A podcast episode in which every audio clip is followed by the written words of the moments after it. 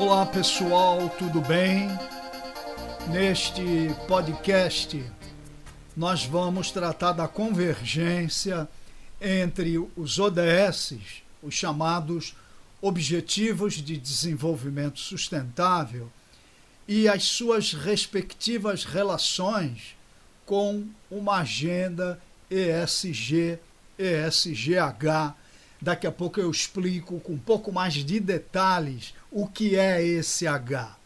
Pois bem, foi lá em 2015 que a Organização das Nações Unidas se impôs abordar e dar relevância aos principais desafios econômicos, sociais, ambientais que atormentavam o mundo.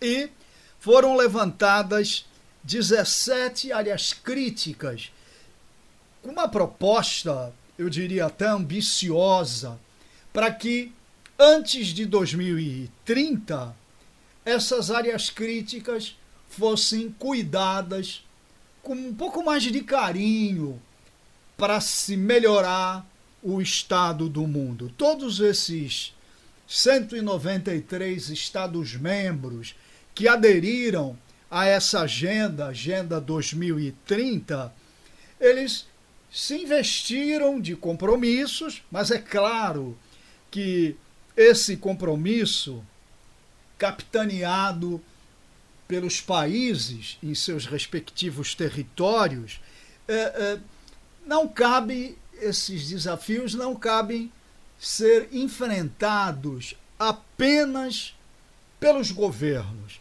mas é preciso agregar empresas que, com compromissos de um capitalismo eh, consciente eh, possam ajudar no enfrentamento dos mencionados desafios. Esses desafios, na verdade, eles representam para mim, para algumas pessoas, esses desafios, para serem atendidos, eh, seriam um, um, um, gesto utópico, né? são desafios associados a utopias, mas eu particularmente eu acho que é um grito em busca a favor da solidariedade. São 17 os objetivos de desenvolvimento sustentável que compõem os ODSs ou simplesmente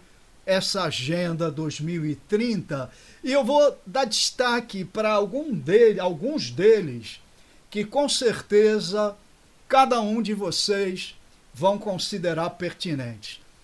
O desafio número um, o objetivo de desenvolvimento sustentável número um, é acabar com a pobreza extrema. Depois, acabar com a fome, garantir segurança alimentar, garantir vidas saudáveis. Essa é uma proposta que daqui a pouco eu vou colocar com um pouco mais de cuidado quando eu justificar esse H da agenda ESG. Para nós, da Rede Cidadania, é uma agenda ESGH. Mas eu já volto a falar disso. Garantir, portanto, qualidade de vida, bem-estar, felicidade nos ambientes, nos ecossistemas humanos, meus amigos, minhas amigas. Né? Alcançar igualdade de gênero, empoderar as mulheres, é, acabar com essa é, com esse confronto de gênero, também daqui a pouco me coloco com um pouco mais de detalhes sobre esse aspecto. Né? A necessidade, esse é o desafio, o ODS de número 6, né? garantir e dar disponibilidade à gestão sustentável da água e do saneamento para todos. Esse desafio está diretamente conectado com qualidade de vida, com bem-estar físico, com saúde com saúde plena. E vai por aí tratando de desigualdades, de criação de ambientes urbanos resilientes, inclusivos e sustentáveis. Pois bem, voltando para justificar a vocês como tudo isso conversa com o ESG, para nós ESGH, né? Eu queria primeiro chamar a atenção de um detalhe que eu considero bastante pertinente, né? Eu, eu não tenho dúvida que as agendas ESG têm despertado atenção em vários países, várias empresas que eh, e, e, pessoas né, estão interessadas nesse tema. O tema ESG reúne meio ambiente, sociedade, governança e aqueles cuidados para que as empresas cuidem dessas componentes e com isso se mostrem estas empresas aos investidores de que o barco é viável, a canoa não é furada. Né? Não há risco em se investir recursos, recursos financeiros, em empresas que comungam dos compromissos do ESG.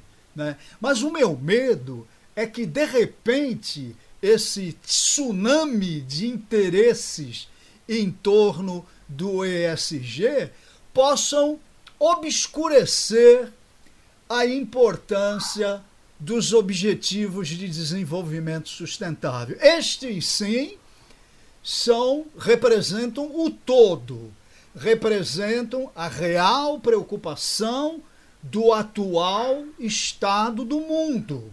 Né? E o ESG é parte destas preocupações, né? na medida em que estimula empresas em vestir a camisa desses, desses parâmetros, dessa agenda, desses indicadores de sustentabilidade que envolvem, eh, por exemplo, eh, eh, cuidados com pessoas, cuidados com o planeta e os resultados financeiros. Mas os Objetivos de Desenvolvimento Sustentável da Agenda 2030, proposta pela ONU lá em 2015, né, eles incluem mais componentes. São componentes que envolvem cinco P's: pessoas, planeta, prosperidade, paz e parcerias.